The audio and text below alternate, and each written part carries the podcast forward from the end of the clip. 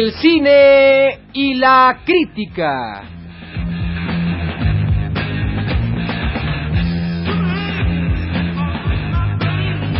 Un programa del decoro y el orden y el siglo de oro.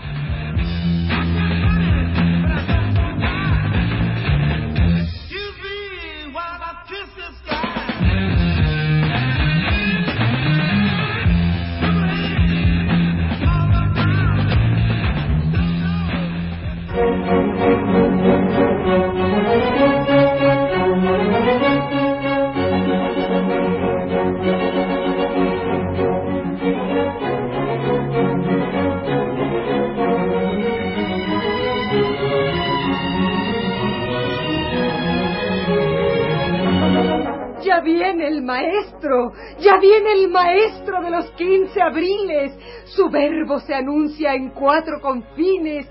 Ya viene el maestro, que prendan las luces, golfos y catrines.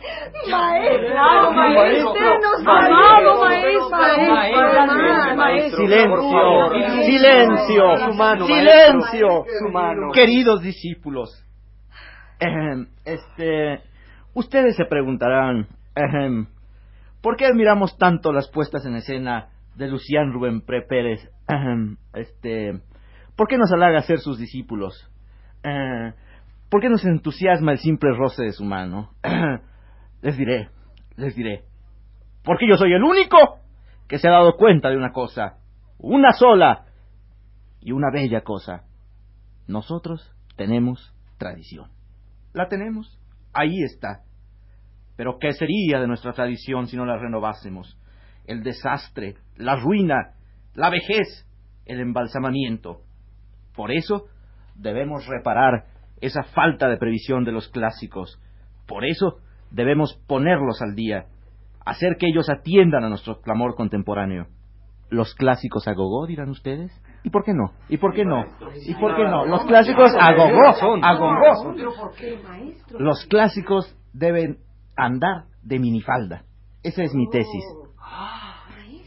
Y ustedes me preguntarán, ¿cuáles son sus procedimientos? Sí, ¿cuáles? ¿Cuáles? ¿Cuáles? ¿Cuáles? Muy simple. Vamos a atender por etapas a cómo se pone una obra clásica a gogo, al día. Lo primero que ustedes deben aprender es a leer los poemas con corrección. Silencio, silencio. Dicción, dicción. El ronco ruido de la rauda rueda que ronca y ruge. Dicción, dicción. Que el poema encuentre en nuestras cuerdas vocales la encarnación profunda de su misterio. Empecemos por la dicción. Leeré a ustedes un poema del clásico Quevedo.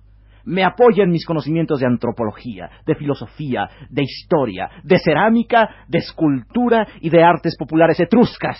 Todo eso, queridos discípulos, en aras de mi generosidad, lo pongo al alcance de ustedes en estas lecciones que los conducirán a entender y modernizar la tradición. El poema, maestro, el ya, poema. poema. A ver, a ver, por favor. Empecemos con Quevedo. Primero, el énfasis lírico. Buscas en Roma, Roma, oh peregrino. Inmediatamente después, procedemos en un tono que llamaríamos de eliminación histórica a encontrar lo que pudo haber sido el sonido del siglo de oro. Bien, Roma misma, a Roma no la hallas. Localizada esa acústica, esa arqueología acústica, digamos, nos dedicamos de inmediato a proceder a disolver cualquier diptongo. Ah, el diptongo es el enemigo, entiendan ustedes. El diptongo es el enemigo que se encuentra a nuestro paso para finalizar enfáticamente reproduciendo con el sonido la vibración y el color del renacimiento español y al mismo tiempo de la tradición moderna de la lírica en nuestra lengua. Cada versión la que ostentó murallas y tumba de Cipa Fiorentino. Entonces, Luisito, eh, lee tú Quevedo también para que nosotros nos podamos dar cuenta de hasta qué punto estás asimilando esta espléndida lección. Maestro. Raúl, después, después. Ahora, Luisito. ¿Yo, maestro? Sí. Luego yo. Ay, maestro. Sí, Yo todo. quiero, A ver, yo quiero, bueno. Llueven calladas aguas en vellones, blancas las nubes mudas, pasa el día. Vigor, más vigor. Vigor, vigor. Eh, llueven calladas las aguas en vellones, blancos las nubes mudas, pasa el día. Alteración. Magnífica que está en sombra fría, mientras el sol que esconde en los balcones. Maestro. Estupendo. Nada más quisiera algunas preguntas de índole histórica que contribuyan a reafirmar el vigor que tú tienes en el verso. Cuando dice aquí blancos, ¿a qué se refiere Quevedo? Eh, blancos, blancos, eh, blancos. Las nubes son blancas, maestro. ah, es la falta de sagacidad del estudiante primerizo. Cuando Quevedo dice vellones blancos, se está refiriendo a una hermosa imagen al hecho que las nubes son como ovejas. Ah. ¿Eso qué significa dentro del contexto metafórico del siglo de oro? que había un intento de darle a los objetos inanimados la forma de los seres vivos. Ah. Animismo. ¿Quién lo hubiera pensado, maestro? Yo lo estaba ahora, ahora vamos a proceder inmediatamente a demostrar cómo se puede montar esto. Porque no es solo decir el poema, hay que darle una atmósfera. El poema solo no daría el environment que decimos ahora. Hay que contribuir con métodos y medios electrónicos a modernizar los clásicos.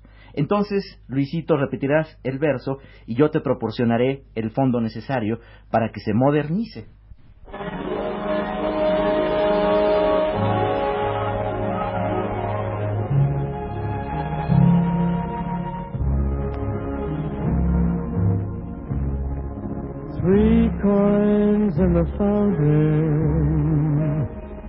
Buscas en Roma, Roma, oh peregrino, y en Roma misma, Roma no la hallas.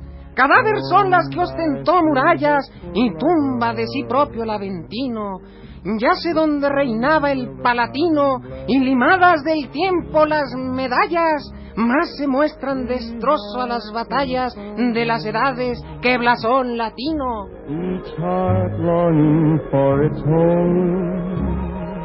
Muy bien, Luis, muy bien.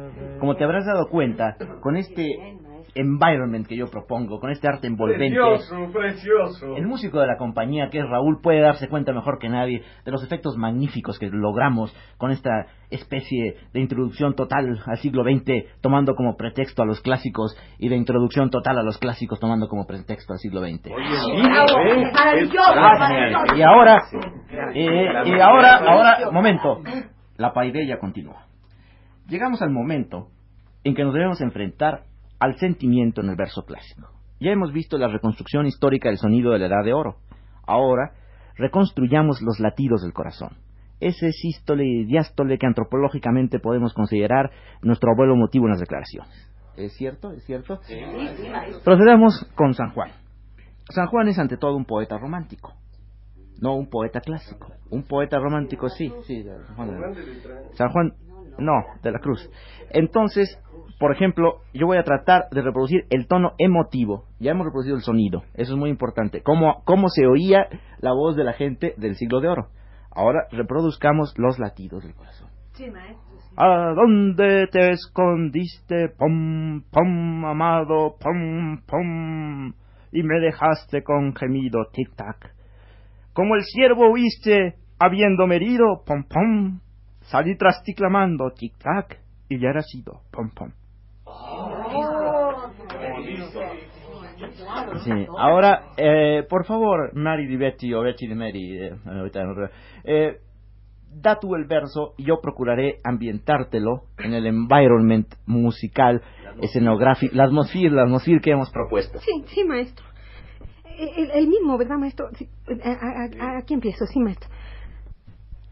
¿A dónde te escondiste, Ado? y me dejaste con gemido, como el ciervo oíste habiéndome herido. Salí tras ti clamando y ya era sido. No quieras despreciarme que si color moreno ni hallaste.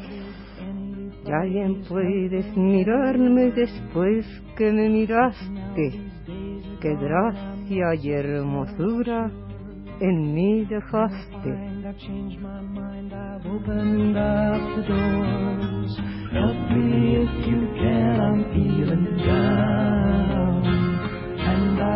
Y todos cuantos vagan de ti me van mil gracias refiriendo.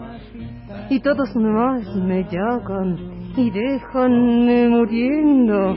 Oh, no sé qué, que quedan balbuciendo. And now my life has changed in oh so many ways. Mary DiBetti está siendo una de mis discípulas predilectas. Pienso delegar en ti la responsabilidad de enseñar el sentimiento del siglo de oro. Gracias, maestro. Ahora quiero proceder, porque me interesa que ustedes vayan comprendiendo toda la mecánica de la elaboración creativa. El acto estético es producto de un largo y difícil parto.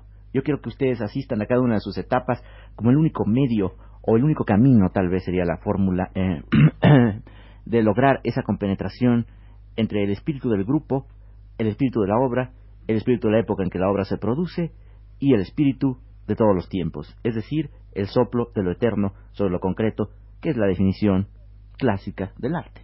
Quisiera decirte, Raúl, compañero mío de hace 30 años en esta tarea de infundirle vida a los clásicos de por sí tan muertos, ¿cómo ves mis procedimientos musicales? Tú que eres el músico de la compañía. ¿Qué podría yo decirte, querido amigo? Tienes mi admiración, mi admiración espontánea. Eso, eso lo, tengo por descontado, de otra manera no estarías. Quisiera yo abrazar. Lo que quisiera es que tú le informaras a estos jóvenes de la compañía de qué manera procedemos a darle ambientación musical a los poemas. Pero tú sabes, tú sabes que en ese caso me vería obligado a usar de tecnicismo. No importa, úsalos, ellos lo entenderán. Pero se va a aburrir todo el mundo. No, no, úsalos, úsalos. Por favor, por favor, tecnicismo. Queremos tecnicismo. Bueno, los enumeraré rápidamente. Sextas napolitanas, escalas mayores y menores, modos frigios y mixolidios, melismas exquisitos, sensibles, tónicas y grados terceros. Eh, Oiga, maestro, una interpretación.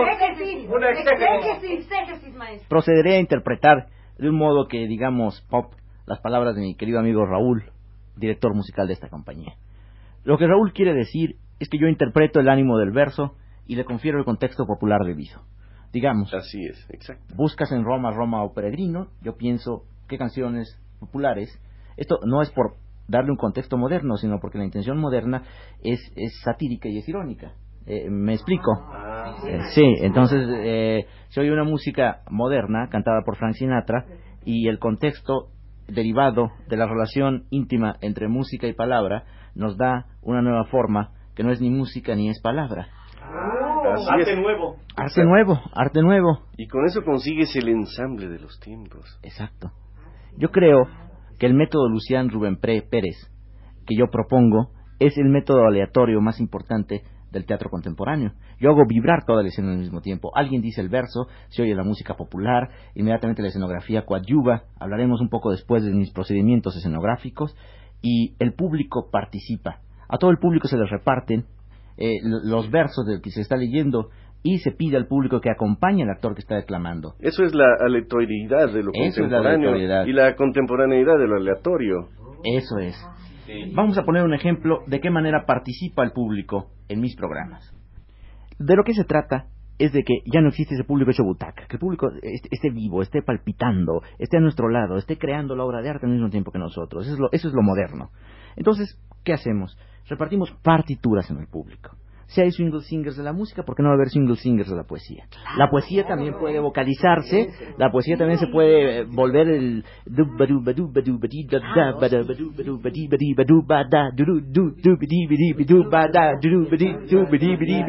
A ver, vamos a hacer este ensayo. Eh, de Betty, por favor empieza a leer las coplas del Edipo paternalista de, de, Jorge Manrique y nosotros vamos a tratar de traducir musicalmente la emoción que nos produce como público este verso clásico.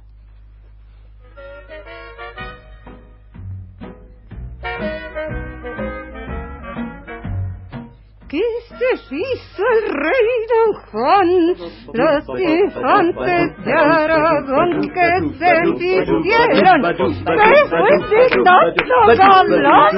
¿Qué fue de tanta invención como Las todas en las torneras, paramesas, bordaduras y fileras, ruedas llenas de maneras, que fueran sino verduras de las eras, que se hicieron las damas destacadas y vestidas sus celores, que se hicieron las llamas de los fuegos encendidos de amadores, que se hizo clamor, las músicas acordadas que tañían, que se hizo aquel danzar y aquellas ropas tapadas que traían.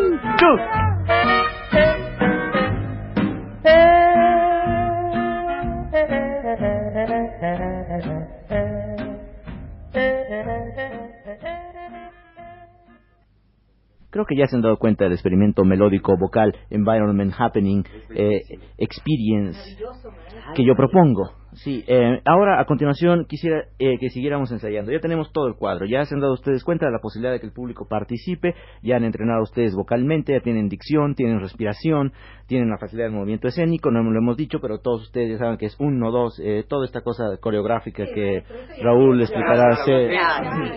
Es decir, yo creo que un gran actor debe ser ante todo un gran gimnasta. Yo pienso que el grupo ideal de actores sería un grupo que al mismo tiempo participara en los Juegos Olímpicos y pusiera una obra mientras estaba participando en tumbling o en esas cosas. ese, sería, ese sería el grupo, el grupo ideal. Yo creo que, que, que un actor que no tiene esa movilidad de movimientos es un mal actor. Por eso yo pienso que los actores deben serlo hasta los 25 años. A los 25 años en adelante no debe haber actores. Debe haber otra cosa, no sé. Pero antes de los 25 años se actúa, porque se actúa con todo el cuerpo. Después ya empieza el enmohecimiento, la juventud, la vitalidad. la vitalidad. Yo propongo, y es una de las ideas que tengo que discutir con ustedes, una obra hecha en trapecios. Nos movemos en trapecios y vamos declamando los versos. Eso es lo auténticamente siglo de oro, lo auténticamente clásico a gogo. Es decir, patines. Empieza la obra, eh, lanzamos a una gente con un cañón, eh, entonces en el aire empieza, eh, empieza a decir el verso, después inmediatamente entran los trapecistas, entran los elefantes, la gente que, que come lumbre, los payasos, todo, y todos haciendo la obra. Es decir, ¿y qué obra creen que he elegido? ¿Cuál maestro? Lope de Vega. Será la primera vez que Lope de Vega tenga el auténtico ambiente de que siempre estuvo necesitado. Nunca se ha hecho eso. Nunca se ha hecho eso. El perro, maestro, el perro. El perro del hortelano. Ustedes se lo imaginan. Bueno, pero no nos adelantemos a los acontecimientos y dejemos que Carola, mi discípula más antigua, de 35 años de ejercicio y aprendizaje diario, una discípula que lleva en la garganta las huellas del siglo de oro, que cada una de sus arrugas está contaminada de Quevedo, de Tirso, de Calderón, esa que lea una cosa pequeña con el ambiente musical que siempre proponemos.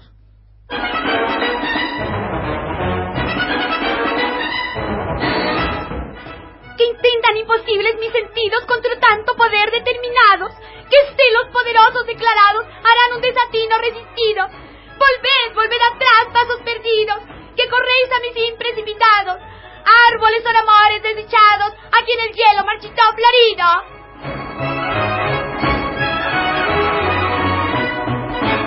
Como ustedes ven, Carola ha aprendido conmigo todo lo que se tiene que aprender. Dicción, dulzura, matiz, tono, entonación, timbre, gravedad, ritmo, tan, tal.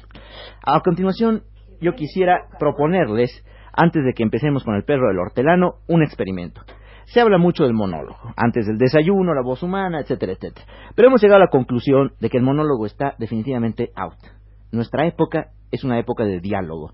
El monólogo pertenece al individualismo del siglo XIX. Qué curiosidad que ninguno de los grandes autores contemporáneos escriba monólogos. Ni Picasso escribe monólogos, ni Le Corbusier escribe monólogos, ni John Cage escribe monólogos, ninguno de ellos escribe monólogos. Entonces hay que entregarle al monólogo su cualidad de cadáver, de féretro, y devolverle su condición de diálogo. Entonces, uno de los célebres monólogos que ustedes recuerdan, el monólogo de Life is a Dream de Calderón del Boat, vamos a ponerlo a continuación en diálogo. Ese es el sentido del monólogo contemporáneo, diálogo. Ah, a ver, eh, Toño, Toño y Pepe, que lean Toño y Pepe el monólogo, diálogo, de acuerdo con las mejores tradiciones.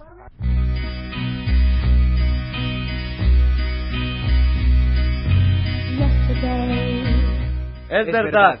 pues reprimamos esta fiera condición, esta furia, esta ambición, por si alguna vez soñamos, y si haremos, pues estamos en mundo tan singular, que el vivir solo es soñar, y la experiencia me enseña que el hombre que vive sueña lo que es hasta despertar.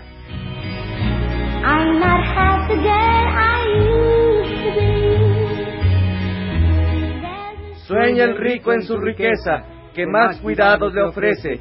Sueña el pobre que padece su miseria y su pobreza. Sueña el que a medrar empieza. Sueña el que afana y pretende. Sueña el que agravia y ofende. Y en el mundo, en conclusión, todos sueñan lo que son, aunque ninguno lo entiende.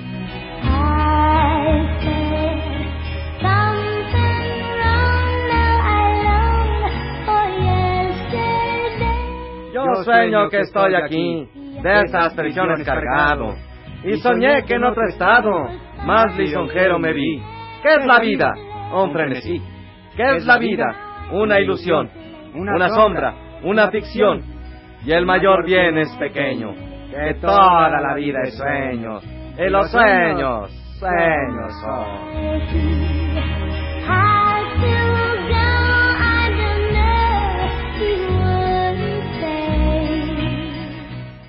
Yo creo que pocas veces el verso clásico ha alcanzado esa altura de gravedad, de ritmo, de portentosa armonía y de mágica vinculación con la música. Toño y Pepe, quiero felicitarlos, no a nombre mío, que sería en todo caso una opinión interesada, puesto que es mi método el que ustedes han puesto en práctica. Quiero felicitarlos a nombre de ese teatro del siglo de oro que estaba tan definitivamente abandonado y solitario, lánguido y triste, apaleado y sarnoso, hasta que nosotros lo vinimos a rescatar. Bueno, es que yo ya había estudiado con el otro maestro. Y yo Sí. se lo debo a usted. Yo entiendo, yo entiendo que estamos contemplando un renacimiento del espíritu. Estamos viendo cómo una historia que pensábamos caduca y liquidada se rescata por la magia de nuestras voces, por el esplendor de nuestros espectáculos, por el vigor de nuestras vibraciones cósmicas. Quisiera decirles que me ha conmovido tan profundamente esta maravilla de dicción, este despliegue sorprendente de comprensión de los clásicos, que he decidido que el perro del hortelano se inicie definitivamente la semana que viene. Enseñaremos dicción tres días, gimnasia un mes, acrobacia dos meses. Sí. Combinación de acrobacia y dicción en el trapecio, seis meses. Y el resto de las combinaciones, un año. De manera que esta obra, que he pensado rápidamente, en tres años está ya para presentar. Yo creo que he superado todos mis récords de rapidez. Si para poner a Quevedo los sueños, esta versión escénica, tardamos siete años. Si para poner a Lope de Rueda tardamos doce años, esta vez estoy seguro que en una puesta de escena rápida, moderna, veloz y lucífiga, tardaremos exclusivamente tres años. Cuente con nosotros, maestro, cuente con nosotros. Ahora déjenme explicarles mi proyecto para la puesta en escena del perro del hortelano. En primer lugar, he pensado que debemos hacerla en la pista de hielo de insurgentes. Yo creo que ya es tiempo de darle a las obras clásicas un ambiente mucho más moderno. Todos vamos a ir vestidos de hippies. De hippies eh, llenos de botones, llenos de, de pelo largo, todo esto, porque yo creo que es tiempo también de modernizar el atuendo, el atavío. Eh, luego, los personajes, Diana se va a llamar eh, Yolis. Teodoro, el secretario, se va a llamar Teddy. Anarda, Marcela y Dorotea se va a llamar Annie, Marchie y Dory. Se trata de darle también este, este ambiente eh, internacional. Luego, el- la obra, que se supone que empezaba en el Palacio de la Condesa, se va a iniciar mejor con 35 minutos de gimnasia. 35 minutos de gimnasia rítmica y sueca con ejercicios yogi. Eso em, vamos a tener que suprimir un poco del texto, pero no importa porque lo estamos haciendo en beneficio, en beneficio de la modernización de los clásicos. Inmediatamente después de esos 35 minutos de gimnasia, vamos a tener un encuentro a gogo. Eh, puedes poner, eh, puedes poner Raúl la música para que vayamos viendo cómo, cómo es el ambiente. She asks me why I'm just a hairy guy. I'm hairy noon and night. Del gogo vamos a poner una más o menos otra media hora. Suprimimos un poco de texto, pero no importa, todo sea por modernizar lo que estamos haciendo. Sí, vivo, que sea en vivo.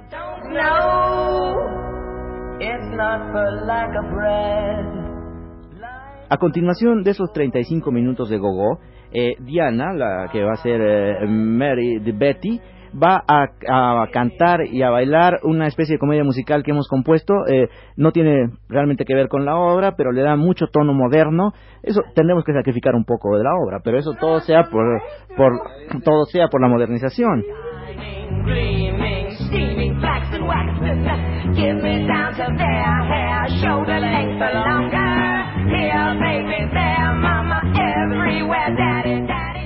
A continuación vamos a meter elefantes. Los elefantes van a, a- bailar a- eh, en lugar de perros. Sí, yo creo que ya hay que darle totalmente un environment eh, eh, definitivo. Vamos a meter elefantes, vamos a meter cirqueros, vamos a meter músicos ambulantes, traeremos a toda la unión de organilleros que reside en Tepito a, a participar íntegra en nuestro pequeño espectáculo. Vamos a pedirle también a un cuerpo de granaderos, es decir, se trata de que participe todo el mundo, de darle un tono absolutamente, también todo el mundo tiene que participar. Tenemos que sacrificar un poco de texto, pero eso no importa. Todo sea por modernizar a los clásicos.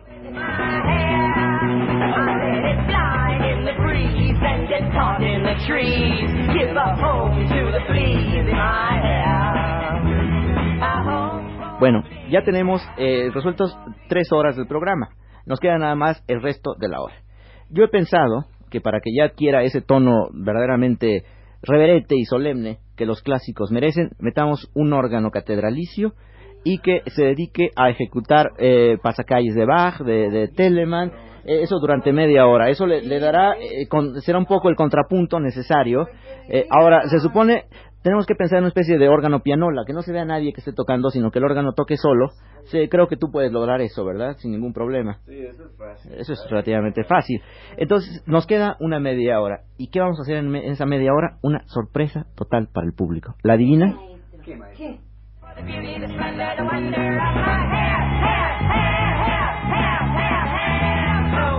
En el resto del tiempo nos vamos a quedar sentados mirando al público en una actitud de desafío.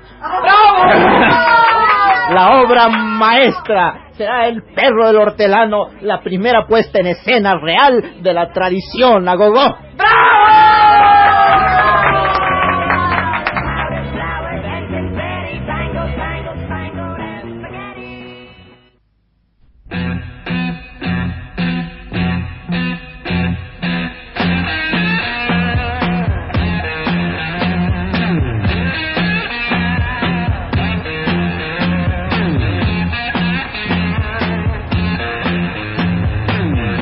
El cine y la crítica.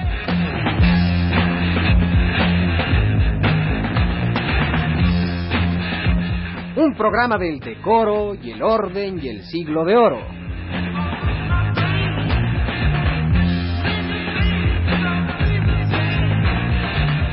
Participaron en este programa como la Dorotea Nancy Cárdenas, como la Galatea Estela Matute, como Gil Blas de Santillana Claudio Obregón, como Alonso Quijano Sergio de Alba, como Amadís de Gaula Luis Heredia, como Persiles, sin Segismunda, Antonio Bermúdez, como Salinas, el de la guitarra, Raúl Cosío, y como la ínsula barataria, Carlos Monsiváis.